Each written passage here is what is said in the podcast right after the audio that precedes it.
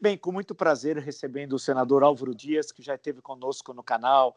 O senador Álvaro Dias tem uma longa história no Brasil do regime militar, na redemocratização, foi governador do Paraná, senador, tem uma longa história política no Congresso Nacional e acompanho muito, porque afinal é, eu acompanho política no mínimo Olha, senador, sem exagero, no final dos anos 60 eu era pequeno, mas eu já acompanhava política, sempre gostei muito e muito de história, tenho muito prazer em recebê-lo novamente.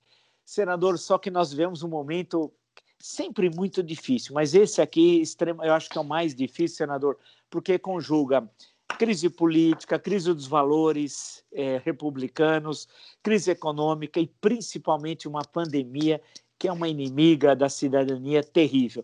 Eu pergunto para o senhor, ah, eu vou começar pela questão da Lava Jato. Temos muitos, muitos temas a, a serem colocados, mas eu estava lendo uhum. todo o noticiário desses últimos dias. Como é que o senhor, que acompanha para e passo, não só por ser senador pelo Paraná, mas um senador da República, o que está acontecendo? Porque a Lava Jato, tudo indica que ela faleceu, e não de morte natural, mas ela foi assassinada. Como é que o senhor analisa o que aconteceu com a Operação Lava Jato? Bem, é deplorável, é uma perda irreparável para o país. A Lava Jato se tornou um patrimônio nacional, a esperança de uma nova justiça no país. E de uns tempos para cá, sempre houve uma conspiração contra a Lava Jato, em todos os momentos. Desde há muito tempo, constantemente, nós denunciávamos golpes contra Lava Jato, conspirações nos três poderes, no Congresso, no Judiciário e no, no Executivo, mas a partir eh, da posse do presidente da República, do atual presidente, nós tivemos retrocessos que repercutiram inclusive internacionalmente. E agora um golpe fatal à Operação Lava Jato. Eu, você sabe, Vila, que em 2018 eu pregava muito a institucionalização da Operação Lava Jato como política de Estado permanente, não uma política de governo, a institucionalização da Operação Lava Jato. E, ao contrário, o que nós estamos assistindo é o seu fim. É evidente que nós teremos outros instrumentos para o combate à corrupção. Nós acreditamos no Ministério Público como uma instituição independente, na Polícia Federal, mas certamente é uma sinalização muito ruim o fim da Operação Lava Jato, porque reúne agentes públicos dos três poderes nessa tarefa de fulminá-la. Então, há aqueles que estavam, de certa forma, num mergulho profundo, que agora ressurgem atacando, e nós sentimos que o espaço daqueles que defendiam ardorosamente a Operação Lava Jato fica limitado. E utilizam, inclusive, uma tese terrível. Né? Usam a tese de que as providências legais do COAF eram ilegais para proteger políticos corruptos. E agora usam é, vazamento criminoso, né? portanto, é, portanto, elementos ilegais, né?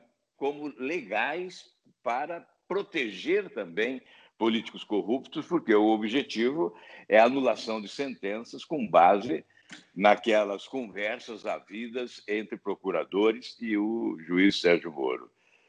Portanto, é uma estratégia malandra, né? uma estratégia criminosa com o objetivo de absolver aqueles que foram condenados. E nós acreditamos que isso é impossível, porque mesmo que algumas conversas fugiram um pouco à, à formalidade, não é? elas não anularam prova alguma, as provas existem, as provas são cabais definitivas, são provas documentais, são provas testemunhais. É, nós tivemos sentenças, tiveram a corroboração de várias instâncias da justiça, não, é? não só a primeira instância. Uma delas não foi nem mesmo o juiz Sérgio Moro, foi a juíza substituta, aquela que se refere a, ao sítio de Atibaia, é? mas todas as sentenças foram referendadas no Tribunal Federal no Rio Grande do Sul, depois no STJ e até no Supremo Tribunal Federal. Então, nós não ah, achamos seja possível né, a anulação, porque aí ocorreria uma anulação em cadeia. Né? São 200 e, mais de 250 condenações, né? é, com mais de 500 pessoas envolvidas, foram mais de 160 condenados né, na Operação Lava Jato, e nós teríamos, então, o start para a absolvição em cadeia de muitos daqueles que foram condenados, se realmente esses que estão na estratégia de destruírem a Operação Lava Jato forem vitoriosos com esse objetivo. Senador, a semana passada tivemos eleição para a mesa diretora do Senado, especial para a presidência do Senado. Tínhamos dois candidatos efetivos que chegaram até o final do processo o Rodrigo, o senador Rodrigo Pacheco e a senadora Simone Tebet. O Brasil inteiro acompanhou, porque antigamente a eleição para o Senado, para a mesa diretora, o Brasil não acompanhava, mas nos últimos anos há uma importância muito grande, o que é bom, né? o que é bastante positivo, do que acontece no STF, na, no Senado, na Câmara dos Deputados. E todos nós acompanhamos, eu acompanhei, e muita gente que, tá no, que acompanha no meu canal acompanhou aquela votação. Ah, o grupo Muda Senado, que tem uma importância grande, é, se constituiu, se construiu, acabou se dividindo nesse processo eleitoral. Como é que o senhor avalia o processo eleitoral, a vitória de Rodrigo Pacheco, a derrota da senhora Simone Tebet, senadora do Mato Grosso do Sul, e o que vai acontecer dentro da avaliação do senhor com o grupo Muda Senado? Bom, em relação à eleição, eu não, não tenho nada, absolutamente nada contra o Rodrigo Pacheco. Não conheço nada que, o, que deponha contra ele, não é? Eu até o considero um senador preparado, tem, tem bom preparo. O problema é o sistema, né, Vila? Não, não dá para admitir mais esse toma lá da cá, né? esse balcão de negócios. Né? Então, na verdade, reuniram no mesmo barco né, o PT, o Davi Alcolumbre e, e o Bolsonaro. Então, e quando o PT fez a opção pelo, pelo Rodrigo Pacheco, declarou que queria ficar longe do Podemos e do lavajatismo. É evidente que isso sinaliza para um, um fato, né? Essa história de garantismo tem por objetivo, porque o presidente do, do Senado eleito é um advogado muito ligado ao OAB e é garantista, declaradamente garantista. Mas não é essa a questão. A questão é que há uma conjugação de esforços com o objetivo de impedir avanços da legislação criminal. Né? Então, a agenda ética, me parece, fica comprometida. Se estas forças que se envolveram neste pleito no Senado prevalecerem, se o Rodrigo Pacheco não se constituir numa grande surpresa, eu torço para que ele se constitua numa grande surpresa, eu ficaria muito feliz se ele realmente se constituísse numa grande surpresa, mas tudo indica que nós teremos enormes dificuldades, como sempre tivemos, mas agora, certamente, com a manutenção do, da estratégia, teremos dificuldades incríveis para avançarmos na legislação criminal. Eu me refiro, por exemplo, à, à prisão em segunda instância, que não está apenas na Câmara, está no Senado.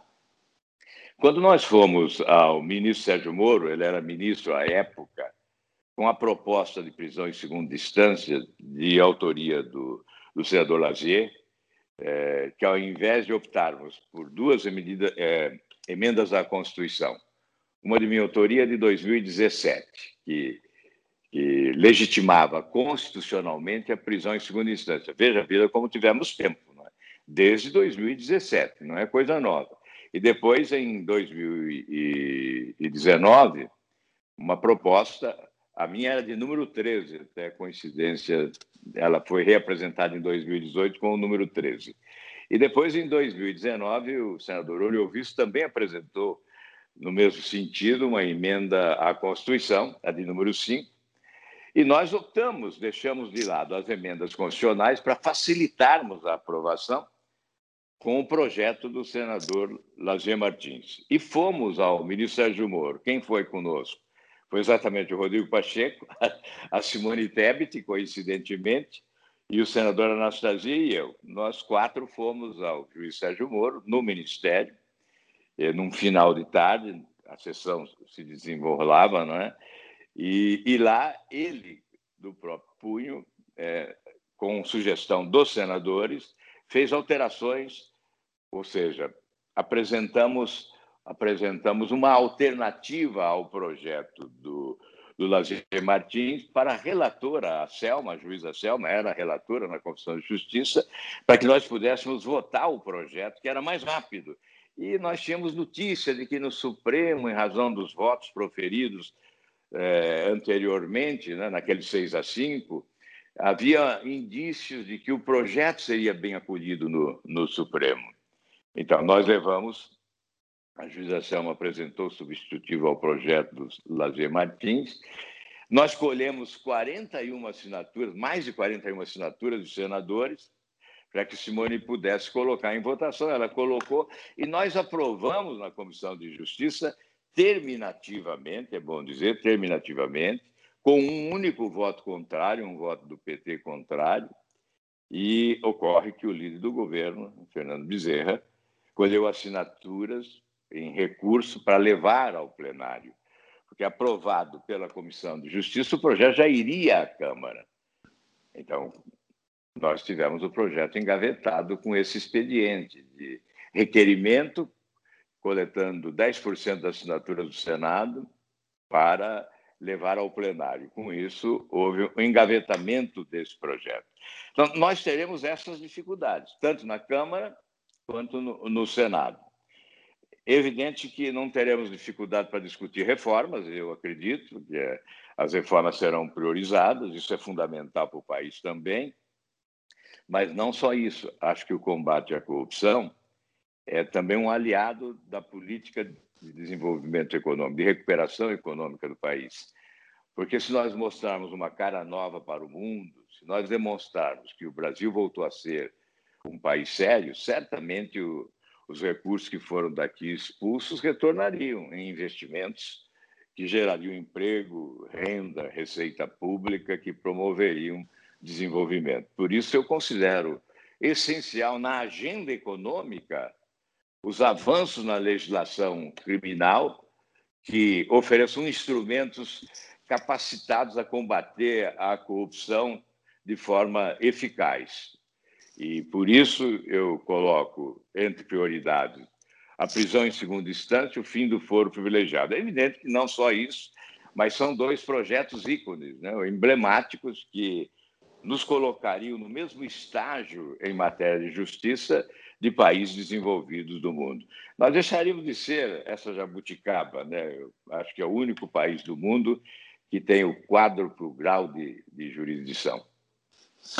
Senador, e o grupo Muda Senado? O que, que aconteceu? O grupo surgiu, salvo engano, em 2019. Se eu estiver enganado, senhor, por favor, me corrija. É, teve uma atuação importante, inclusive no momento, é, ainda nem do seu surgimento, mas na eleição de Davi Alcolumbre, né? naquela sessão conturbada que continuou no dia seguinte, a senadora Cátia Abreu pegou, em certo momento da sessão, uma pasta do presidente dos trabalhos e saiu em disparada. É, pelo plenário, uh, tudo aquilo, o Brasil inteiro acompanhando. O que, é, o que aconteceu com o grupo, o grupo Mudo Senado? Por que ele se dividiu nesse processo eleitoral e parece que ele vai ter uma nova conformação, se é que ele vai continuar existindo? Na avaliação do senhor, que tem uma larga experiência no Senado, e aí? Mantém-se o grupo Muda Senado? Ele muda a sua perspectiva? Altera o número de senadores? O que é que vai acontecer? É, ele foi importante num, num primeiro momento, é? mas eu creio que ele deveria ser o primeiro passo para a constituição de uma bancada forte, uma bancada partidária. Porque o grupo, evidentemente, é um simbolismo. É? E você reúne as pessoas, você consegue, evidentemente, buscar estímulo reciprocamente para esse, esse combate. No entanto, quando chega um momento decisivo, como foi agora, né, na eleição do presidente do Senado, o grupo, o grupo infelizmente, não se une, não é? porque nós tivemos aí votos com o Rodrigo Pacheco, né, do Grupo Muda Senado, e as justificativas são, são sempre respeitáveis, né? mas eu entendo que. Veja só, Vila, o, o que é o Muda Senado hoje? Oito senadores do, do Podemos e mais seis ou sete senadores de outros partidos, especialmente partidos menores, né? com bancada de um, de dois e de três senadores. Então, se nós reuníssemos num, numa bancada só, num partido só, certamente nós teríamos mais êxito, porque é do regimento da casa, né? é da tradição da casa. A bancada maior, inclusive, sempre teve a prerrogativa de presidir o Senado. Na eleição de 2019 é que essa tradição foi quebrada. É? Mas ainda prevalece a bancada maior, é que tem maior espaço na mesa, a bancada maior é que tem mais espaço nas comissões. Então, como instrumento para a atuação daqueles que querem realmente um protagonismo ético do Senado, o ideal seria a constituição de uma bancada mais forte, e nós sempre colocamos o Podemos à disposição desses senadores. Então, nós temos que discutir agora o, qual é o caminho do, do Muda Senado. Né? Eu Particularmente, eu penso em valorizar mais a bancada do Podemos, hoje com nove senadores, em, porque eu sempre fui cobrado pelo fato de colocar à frente da bancada um mudo Senado. Né? Então, cobram, não, o protagonismo deve ser partidário, então vamos colocar a bancada do Muda Senado, aliás, do Podemos, à frente. Vamos discutir, nós temos ali valorosos companheiros, como o Cajuru, que concedeu entrevista a você recentemente. Né? O Cajuru é um exemplo de coragem. Né? A, oratória mais corajosa que eu conheço é do Cajuru. Temos o Lazier, enfim, o Oriovisto. Temos ah, o Major Olímpio, que é de outro partido, o Alessandro, que é de outro partido. Então, vamos discutir com esses é, colegas né, o que fazer com o Muda Senado daqui por diante. Senador, agora saindo um pouco do Senado, das, dos dilemas do Senado, indo olhando o Brasil.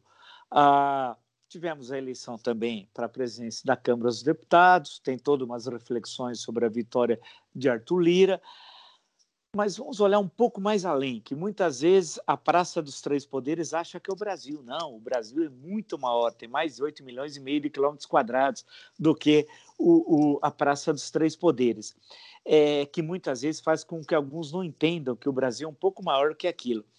O senhor, que tem uma larga experiência política, que veio, que assistiu o regime militar, a redemocratização, a década, os anos 90, o século 21, ah, que passou por, pelo executivo, pelo legislativo.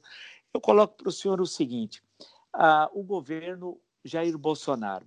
O governo Jair Bolsonaro já teve várias facetas, como se fosse uma fantasia é, de carnaval. Já se vestiu uma fantasia, não deu muito certo, depois mudou, ora homenageou uma monarquia, ora uma república, ora uma cunaíma, depende do momento, foi trocando de fantasias. Uh, ora namorou o ano passado até com um golpe militar, ensinou vários atos antidemocráticos, vão sendo investigados pelo STF. Como é que o senhor hoje, em 2021, no, na primeira quinzena do mês de fevereiro, porque as análises de conjuntura têm que ter data, claro, é, como é que o senhor avalia o governo Jair Bolsonaro, especialmente tendo como foco uma questão que me parece, senador, vital para a nossa história, a crise sanitária mais grave, que é a pandemia. Como é que o senhor analisa esse governo? Nós estamos vivendo um momento muito triste né, de retrocessos eh, em várias áreas. Evidente, já fizemos uma análise rápida sobre os retrocessos que inevitavelmente tiveram o comando do, do chefe do executivo, retrocesso no campo do combate à, à corrupção. Não, é? não há como não debitar ao presidente da República eh, pelas ações e, e pelas decisões adotadas nesse período, né? pelas relações que estabeleceu os seus eh, parceiros preferidos. Não é? E, aliás, quando nós olhamos a, o entorno do, do, presidente da República, nós já sabemos que, governos, que governo temos. Não é? especialmente no Congresso, quem são os escolhidos pelo presidente da República. E, nesse momento, a análise que se faz é, é pessimista, infelizmente. Aliás, nós temos que ser sempre pessimistas no diagnóstico, mas otimistas em relação às, às possibilidades de solução. Nesse momento, fica muito difícil buscar um certo otimismo em relação à solução a curto prazo. É, eu perguntei certa vez, não, não vou citar por descrição o nome, a um general, é, se nós tínhamos esperança, se era possível ter esperança de mudança do, do comportamento do, do presidente da República. E ele disse: desista, é, é impossível, não haverá mudança. O que se assiste em relação à pandemia é exatamente o espelho, é o retrato né, da gestão. É, em relação à administração da pandemia, há um, deplorável irresponsabilidade né, desde o primeiro momento. Não, não se buscou interação com os estados e municípios, não se estabeleceu uma liderança do processo, a fogueira de vaidades foi acesa, é, a busca do protagonismo político, sem levar em conta a dor e o sofrimento de, de milhares de brasileiros, ou milhões de brasileiros, né? Certamente nós teríamos uma redução do número de mortes, de vítimas, portanto, se tivéssemos uma ação competente, é, coordenada, comandada pelo, pelo presidente da República. Mas nós estamos vendo o tempo passar, e não é só, portanto, na questão da pandemia. Já em 2019, eu, ao final do ano, nós fizemos uma entrevista eu disse que era um ano perdido. Exato. É, apanhei bastante quando disse isso, evidentemente, mas a realidade, né? nós não aprovamos as reformas esperadas. O Brasil continuou sendo uma nação à espera de reformas, a única reforma aprovada foi da Previdência, uma, uma reforma mal ajambrada que não alcançaria nunca uh, os, os resultados propugnados pelo governo, mas não fizemos nenhuma outra reforma, porque o governo não encaminhou reforma alguma, não, é? não encaminhou reforma política, que seria a matriz de todas as reformas, até para você combater o privilégio das autoridades do mundo, da política especialmente, você reduzir o tamanho do Congresso, você reduzir o número de partidos políticos, porque nós estamos num momento crucial para o futuro e é preciso ter coragem de adotar essas providências. Não é? Se nós ficarmos falando em remendos na legislação, é, com esse modelo político ultrapassado e que abre portas para a corrupção, nós não chegaremos ao estágio de desenvolvimento que o país espera. E as outras reformas, a reforma tributária, a reforma administrativa, evidente também, porque é preciso começar no, no primeiro andar, né, no andar de cima, aliás, tem que começar no andar de cima, é, aí eliminando os privilégios do, dos maiores, né, dos grandes, do, das autoridades, não só da política, mas dos, dos três poderes, a reforma administrativa, simultaneamente a reforma tributária. Porque eu sempre advoguei a tese de que nós deveríamos colocar todas as reformas sobre a mesa do Congresso Nacional já num primeiro momento do novo governo, não é? em 2019. E aí alguém diz, mas é, como? É possível? Claro que é possível. Nós somos 513 deputados, 81 senadores. É?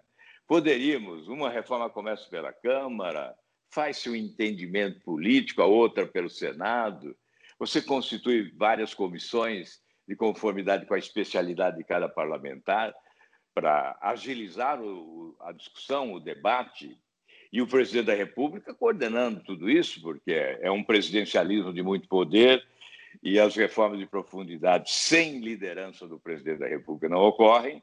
É por isso que elas não aconteceram em 2019. Houve um bate-cabeça entre Câmara e Senado. Também os presidentes foram escolhidos pelo presidente da República.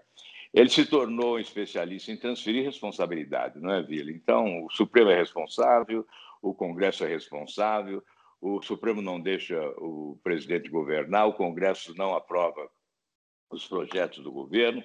Ocorre que não aprova porque o, o governo não os envia. Se nós formos olhar o índice de aprovação de projetos do governo, é extremamente significativo, não é? O índice. Ocorre que os projetos essenciais para o país não foram encaminhados pelo governo. Então, nós tivemos um crescimento da dívida pública, não houve o ajuste fiscal, nenhuma providência de ajuste fiscal, nenhuma. Só conversa, promessa, nenhuma providência. Então, a dívida hoje passa de 8 trilhões, esse ano só de taxa de juros, só de juros, né? nós temos mais de um trilhão de juros a pagar, de taxas de juros a pagar neste ano, porque os buracos eram tapados anteriormente, até 2007, de 98 a 2007, os buracos eram tapados com aumento de impostos. Aí, em 2007, bateu no teto, não deu mais para aumentar impostos. Então, outro expediente para tapar os buracos da incompetência e da corrupção, dívida aumento da dívida pública. E nós explodimos a dívida. E agora, o que fazer? Não dá para aumentar imposto e não dá para aumentar a dívida, a dívida aumenta por si, vegetativamente. Ela vai aumentando. Então, evidentemente, nós estamos numa situação de descalabro administrativo. É, é difícil você. Eu fiz oposição a vida toda, né, na verdade, com exceção de quatro anos que eu fui governo, o restante eu fui oposição, sempre indignado, embora as pessoas não entendem dessa forma, porque eu tenho mais idade ou porque estou há mais tempo na política, então eu sou da velha política. Na realidade, eu sempre combati aquilo que chamam de velha política, porque se nós considerarmos as figuras da política brasileira, a velha política era boa, a nova política é má. Não é? E a velha política era a política do Teotônio Vilela, do Ulisses Guimarães, do Paulo Brossard. E a nova política qual é? Desse presidente, dos...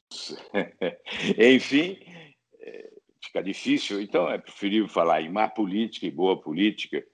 E, na realidade, nós estamos assistindo um descalabro, eu não sei onde vamos parar.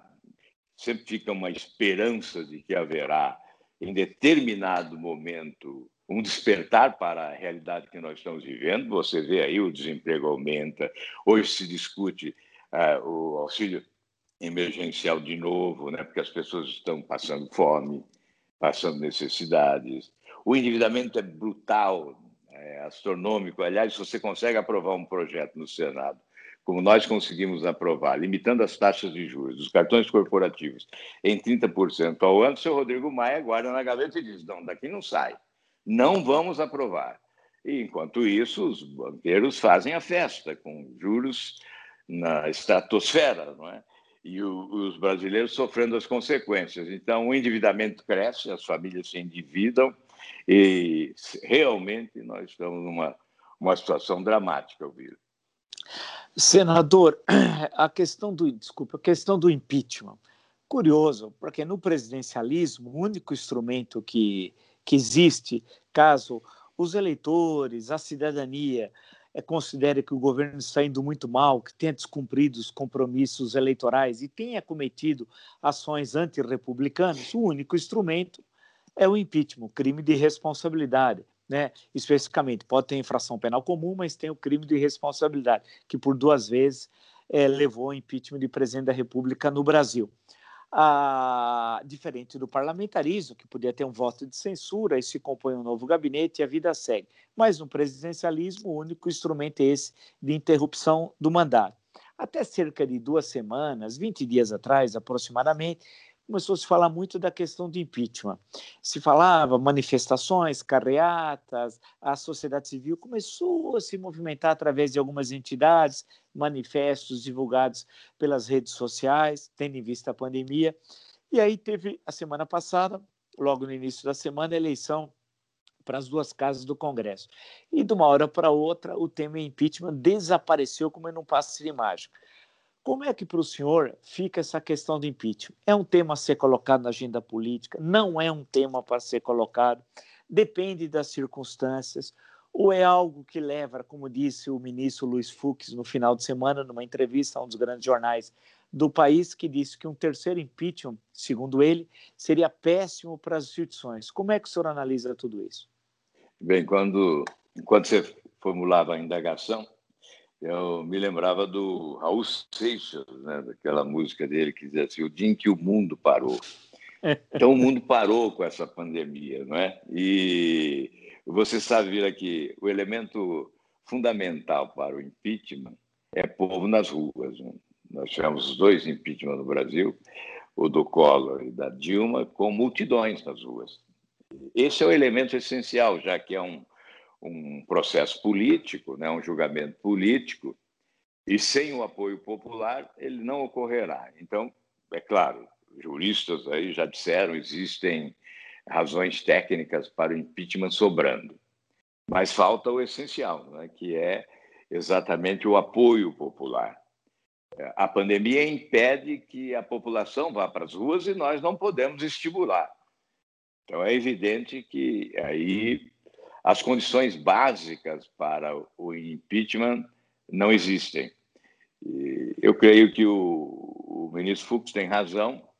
Nós criaríamos, sem dúvida nenhuma, uma situação de trauma no país, né, com o terceiro processo de impeachment. Ainda há, ainda há uma população apaixonada pelo presidente, né, uma parcela ainda da população apaixonada, o impeachment provocaria uma radicalização terrível né, para o país.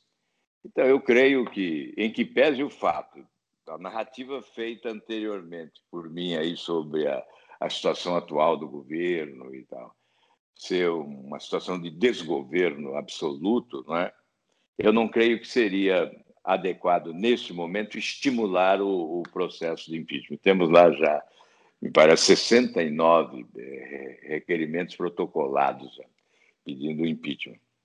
Então, neste momento, eu creio que seria não seria a melhor solução.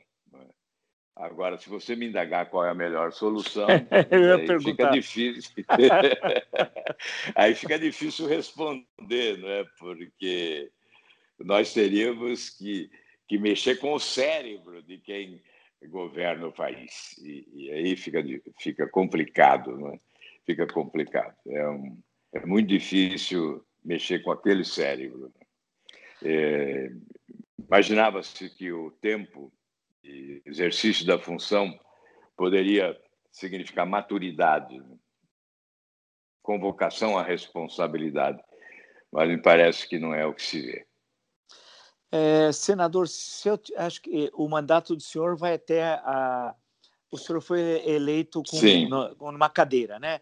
Então vai até é. 2022, início de 2023, mas vai ser renovado Exato. em 2022. Eu sei que para a política, um ano, um ano e meio, é, um ano e um pouco mais é uma eternidade. O tempo na política não é o tempo nosso, do cotidiano. O senhor pretende se lançar novamente ao Senado? O senhor acha que o tempo no Senado já passou, o senhor está cansado de ser senador. Eu estou levantando hipótese. Uhum. O senhor acha que já é, no Senado não encontra mais satisfação? O senhor pretende ser candidato ao governo do Paraná? O senhor pretende ser candidato a presidente da República? Olha o número de alternativas que eu estou dando ao senhor. Como Exato, é que o senhor analisa aí daqui para frente, 21 e 22, dentro da perspectiva do senhor? Uhum. É, realmente essa, essa pandemia limitou, não é? é? Você sabe que na política, sem o calor humano, não é? você não tem entusiasmo. E esse isolamento leva-nos a, a, decidir muitas vezes de forma equivocada sobre o nosso futuro. Há poucos dias eu fui questionado pelos colegas senadores com essas indagações que você faz. Nós precisamos saber o que você pretende. Você quer ser senador de novo? Você quer ser candidato a presidente da República de novo? O que você pretende? E eu disse: olha, eu preciso de um tempo. É, é claro que esse seria o tempo. Nós teríamos que decidir já. Mas esse isolamento realmente retarda, atrasa o processo. Não é? E nós temos que aguardar, pelo menos até a metade deste ano, para começar a discutir no interior do partido qual vai ser a missão de cada um, qual será a minha missão, não é? Você colocou bem, eu, eu não estou feliz no Senado. Eu, por isso fui candidato a presidente em 2018, por entender que eu deveria buscar outra motivação, não é? outro desafio. Outro desafio. A vida é feita de desafios. Não é? é evidente que foi uma, uma campanha frustrada. No entanto, o Podemos pretende ter um candidato a presidente da República e muitas vezes sou questionado sobre isso, se aceitaria disputar. Eu disse, se nós não tivermos um candidato com viabilidade eleitoral visível e se o partido desejar ter um pregador das suas causas, das suas teses, sem compromisso com o número de votos, eu aceitaria ser candidato, né? porque até porque as opções são escassas de candidaturas no país. É, quem poderia, o Podemos, que se constitui com determinados objetivos, evidente com as suas falhas, com os desvios naturais que ocorrem, né? mas o objetivo central do partido é, é realmente a busca de respeitabilidade partidária. Né? Os partidos estão desmoralizados, especialmente depois da Operação Lava Jato, alguns considerados aí organizações criminosas. Né? Então, o objetivo do Podemos seria se constituir como uma alternativa partidária capaz de merecer o respeito. Então, é preciso ter uma, uma candidatura própria para levar às ruas, levar ao país a, a sua pregação, o seu projeto. Enfim, é, são essas as alternativas, mas se eu depender da alternativa de casa, eu não disputaria mais nada. Né? Então, essa, essa é uma, uma alternativa também que não pode ser desconsiderada. Viu? Eu estou abrindo o coração aqui, estou sendo franco mesmo. Né? Então, você, inteligente como é, já percebeu que talvez esse desafio de, de disputar a, a presidência da República pudesse ser um estímulo. Não é? Mas, além desse, outro não há estímulo que possa motivar né, que uma ação concreta a partir de agora, saindo desse isolamento para uma atuação de maior visibilidade. Né? É, eu acho que eu procurei mergulhar um pouco também nesse período, né? É, concedendo poucas entrevistas, e, enfim. Mas é, nós vamos ter que decidir isso. Talvez a partir da metade do ano nós temos que começar a decidir o que fazer. Senador, uma última questão, abusando da bondade do senhor e de nos atender. É, nós tivemos entre 1930 e 1980, durante 50 anos, um, o país, o Brasil foi o país que mais cresceu no mundo ocidental. Foi um período de grande progresso. Inclusive no Paraná, toda a ocupação do Paraná, o norte do Paraná, está muito voltado dos anos 40, 50, momento de tensão, inclusive, até de guerrilha no norte do Paraná, foi um momento de muita tensão, mas um crescimento econômico, muito otimismo. O amanhã sempre era melhor que o hoje. O, o, o pai sabia que o seu filho ia viver melhor que ele e ele viveu melhor que o seu pai. Nós, em certo momento, perdemos o caminho, nos inícios dos anos 80, economicamente falando é, eu converso com muitos economistas e sempre faço a mesma pergunta: é, o que aconteceu conosco? Né? Nós tivemos quatro décadas muito difíceis, os anos 1900, economicamente falando, os anos 1980, 1990 e as duas décadas do século 21. Nós estamos começando a terceira década num momento muito difícil. Se não corrigirmos os, o caminho, pode ser que tenhamos mais uma década anterior, foi a pior das últimas quatro, foi uma década perdida mesmo, né? podemos ter uma quinta década muito difícil, o que é, ia gerar, e o, o senhor é formado em história, podemos conversar sobre isso, 50 anos complicados em relação aos 50 anos lá atrás, que foram muito positivos. Aí eu pergunto o senhor uma questão. Eu sei que é uma questão complexa, também não quero uma resposta é, vazia, eu sei que o senhor tem leituras, mas aonde a gente pode encontrar, senador, algo positivo. Eu queria saber o seguinte: nós temos é, saída como que nós podemos sair disso tudo? Como eu posso chegar para um jovem que tem 18 anos, que vai prestar vestibular, e dizer para ele: fique no Brasil, não saia do Brasil, acredite no Brasil, que você vai ter uma vida muito próspera aqui. Como que eu poderia responder para ele, senador?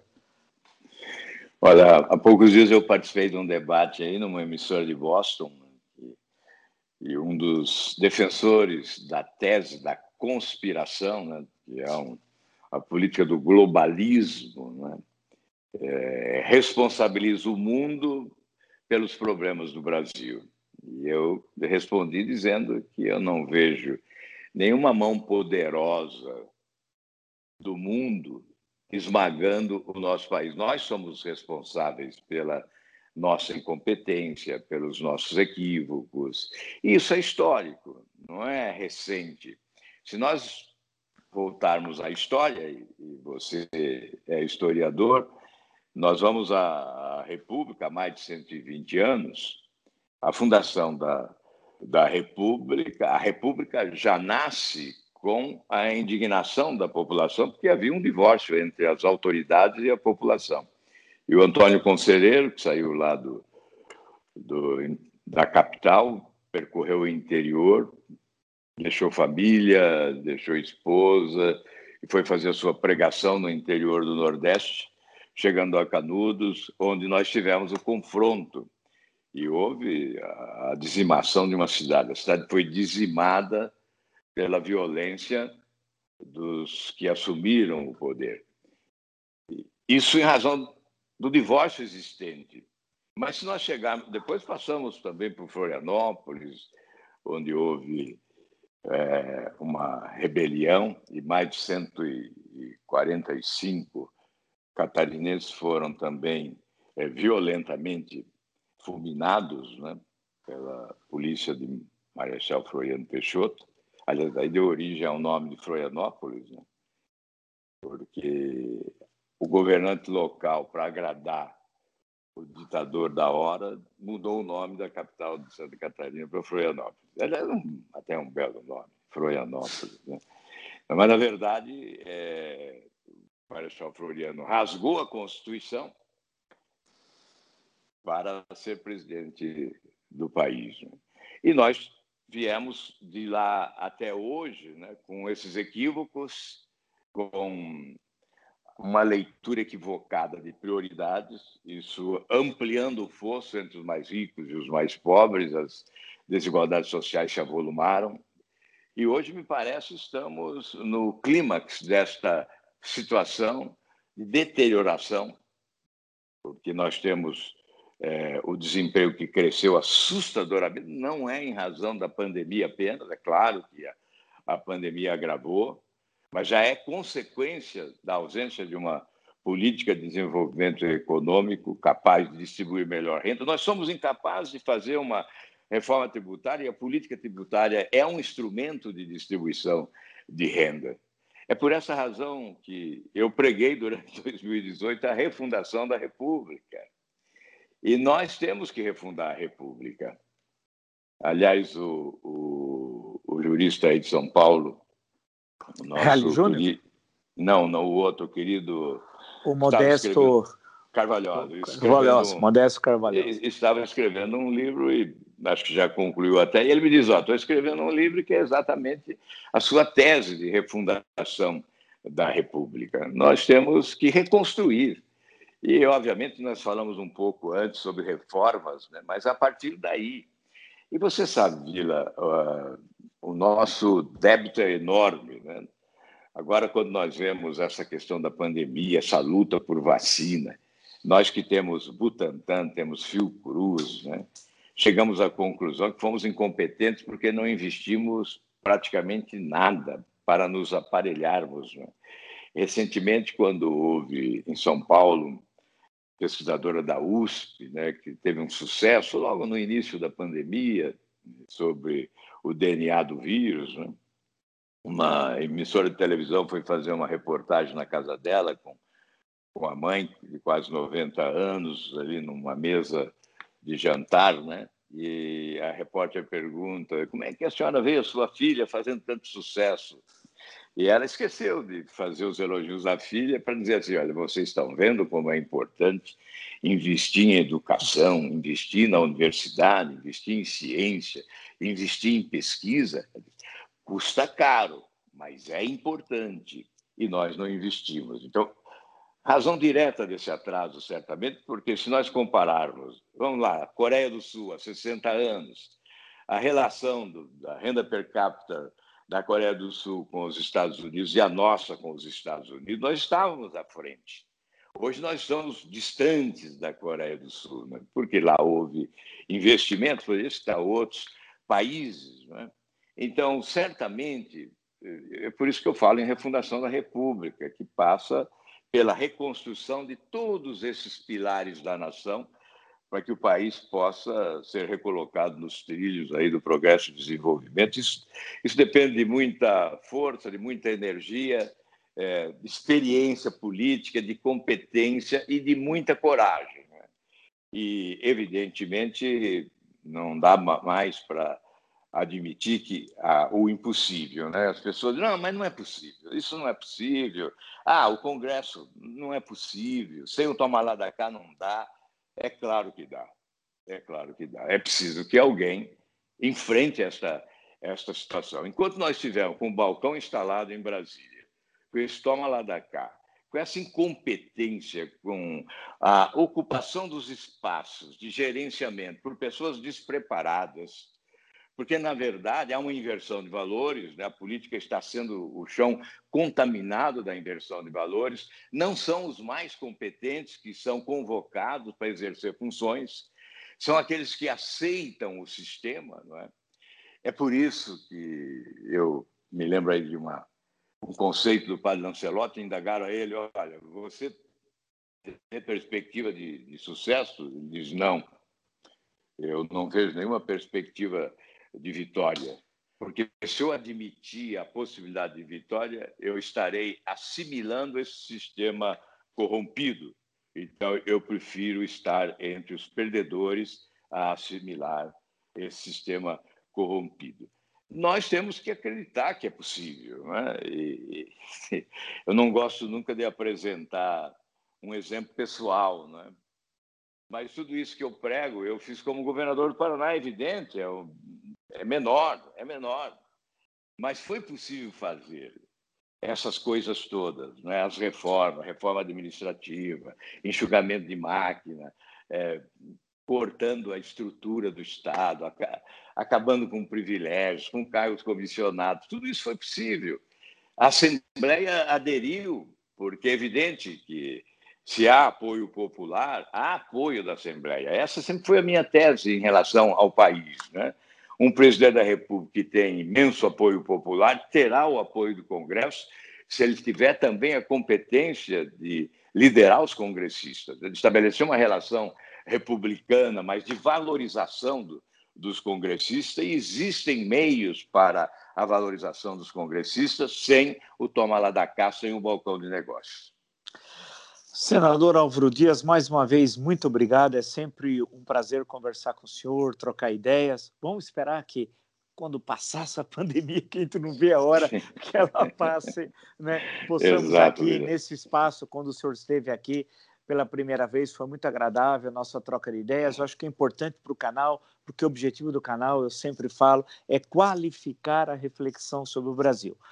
Isso é difícil, não é fácil no momento das é. redes sociais, do panfletarismo, desse globalismo, negacionismo, dessas maluquices que hoje circulam nos últimos anos no Brasil. E eu acho que esse espaço é para a gente pensar, indagar, colocar questões. Então, agradeço muito a gentileza do senhor ter entendido mais esse convite. Muito obrigado, muito obrigado mesmo. Eu que agradeço, Vila. É sempre uma honra alguém com a sua competência, com a sua lucidez oferecer um espaço para troca de ideias e é evidente que eu respeito a opinião dos outros, a opinião contrária. Eu, é preciso que a gente saiba que muitas vezes o outro é que tem razão e não nós. Mas essa possibilidade de expor as nossas ideias certamente é fundamental. O que é preciso é ver o país readquirindo a sua capacidade de entender o outro, né? de respeitar a opinião dos opositores. Me parece que hoje está difícil. Obrigado, Vila. Um grande abraço aí. Que Valeu. Deus nos ajude.